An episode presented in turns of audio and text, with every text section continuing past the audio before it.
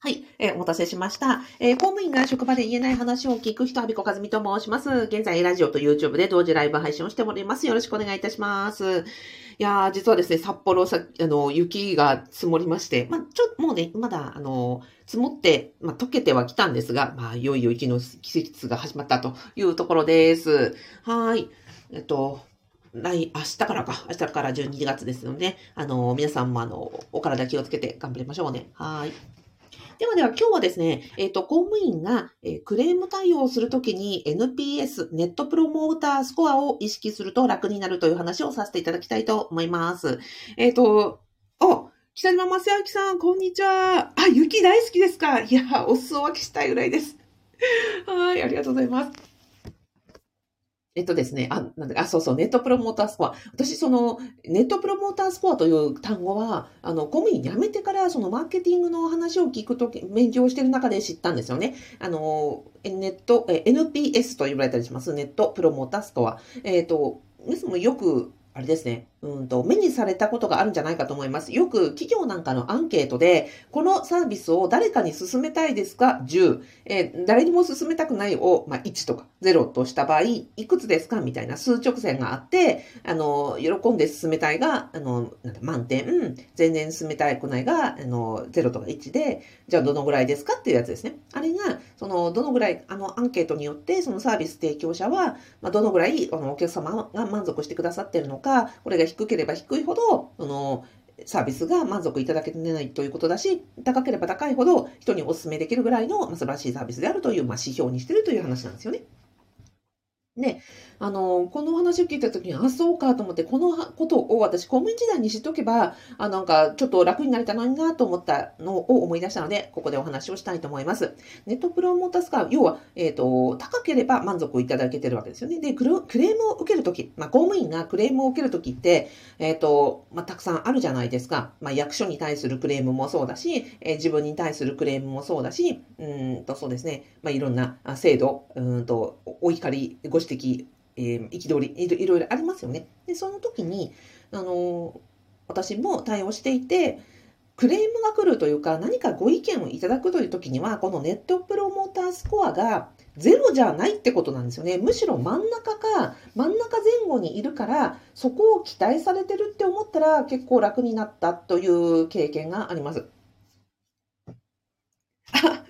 めちゃくちゃ嬉しい。北島さんありがとうございます。このラジコを誰かに進めたいですか ?10 です。いや、ありがとうございます。まさにこういうね、あの、問いと、あの、答えがネットプロモータースコアですよ。で、私はもともとどうだったかっていうと、クレームを受けるとかご指摘を受けるっていうのは、もうなんか自分に対するダメ出しだと思ったり、あとは、うんと、全く罰だ。えー、100点か、あの、0点かで言ったら、0点だからクレームが来ると思ってたんですけど、そうじゃん、そのネットプロモータースコアの概念を知ると、そうじゃないんだということが分かりました。えっ、ー、と、何か、何かこう言っていただけるということは、むしろ期待値、まだ期待してるよってことなので、ネットプロモータースコアの10ではないんだけども、例えば5点ぐらいであるとか、4点ぐらいであるとか、まあ、6点ぐらいであるとか、いうところが、その、ご意見をいただくというところなんですよね。で、本当にもうこのサービスに絶望しているとか、このサービスはもう二度とこの人とは関わりたくないと思ったら、もう無言で立ち去られるか、ましてやその、そんなね、クレームをかけるというような、時間とか手間暇とか、あの、かけず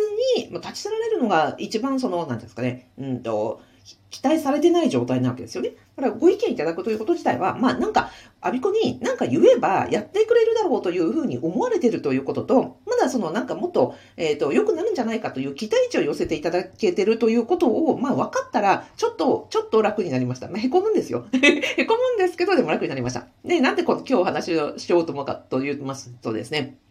えっと、私がやっております公務員副業不動産ゼミで、昨日ですね、新しいコースを、作って、あの、メンバーさんにね、あの、少し、あの、お知らせをしたんですよ。で、現役公務員 M さんという方が、えっ、と、大家さんを実際に公務員をしながら大家さんをもうすでにされていて、2棟の、あの、分譲マンションを賃貸に出して運営をしているという方が、今回ね、ご好意でインタビューに応じてくださったので、その、M さんのご体験談を、まコースにまとめましてですね、それを、まあ、あの、メンバーさんに、あの、あれですよ。うんと、無料でね、あの、サービス提供しますっていうふうにご案内したら、その、あの、コースにアクセスできませんっていうふうにね、ご意見いただいたんですよ。わーと思って。まあ、せっかくね、私としては、コースもできて、あの動画編集もできて、まあ、ご案内もできて、あの、アップロードして全部終わった、やったって思ったところだったんですけど、まあ、その先にあの、アクセスできませんよというふうに言われて、あ、ごめんなさいということで、今ちょっとですね、あの、アップロードし直したりとか、あの、公開方法をちょっと変更するような対応に追われているところです。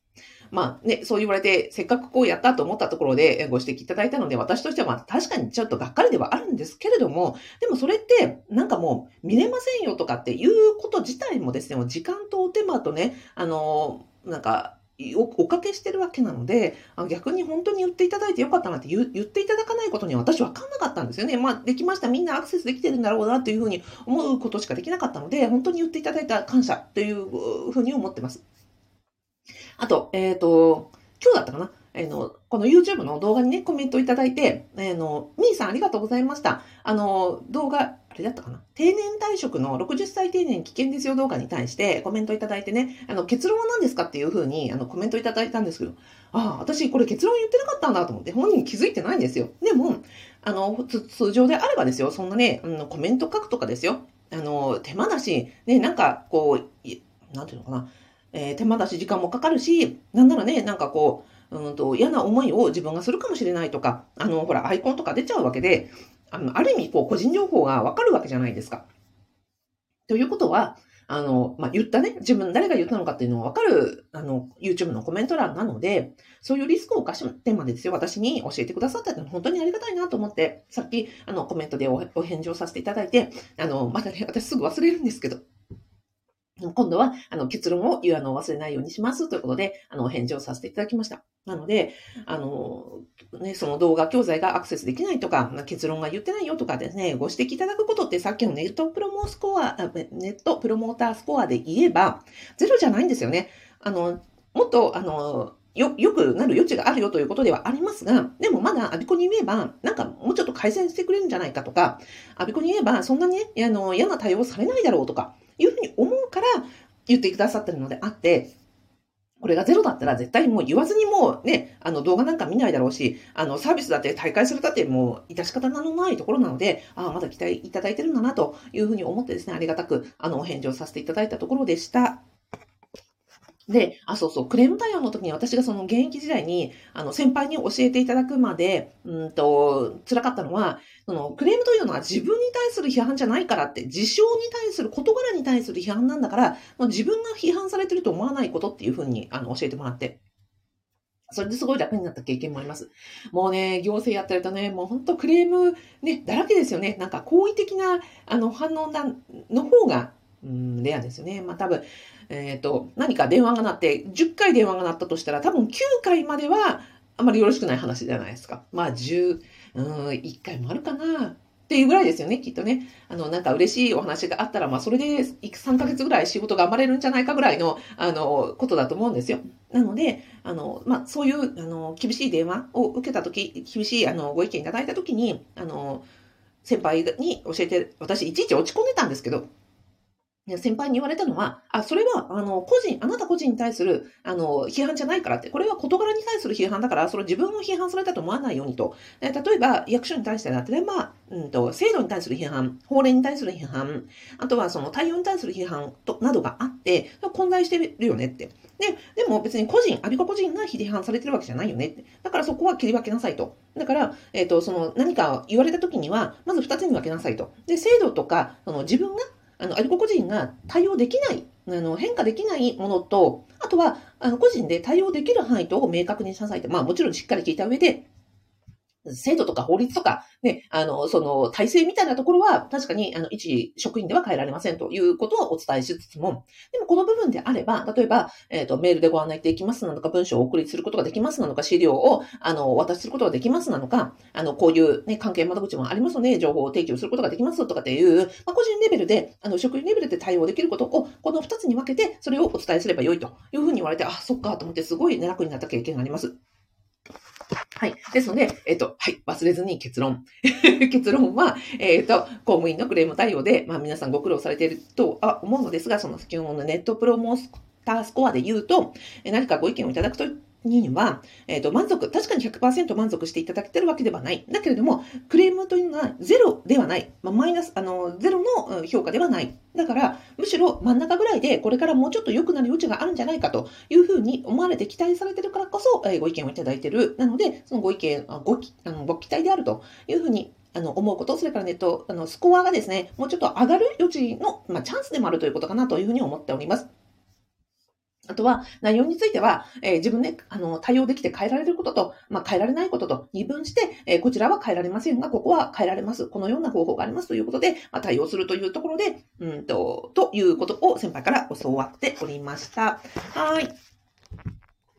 何かね、クレーム対応で、まあ、きついとか、へこむとかっていう思いをされてる方のね、何か、あの、お助けになれば嬉しいなと思っております。はい。ではでは、えっ、ー、と、今日もですね、あの、ラジオの方で、えー、北島正幸さん、ゆかさん、こんにちは。まおさん、ありがとうございます。ひろしさん、こんにちは。ありがとうございます。ではでは、今日はですね、公務員のクレーム対応に、えー、ネットプロモータースコアの概念が役に立つと、あの、クレームを受けることは、マイナスとかゼロなのではなくて、ダメ出しなのではなくて、期待値であるということを思うと、少しね、あの、楽になるかと思います。それでは、今日もありがとうございました。じゃあ、あの、11月最後の日、あの、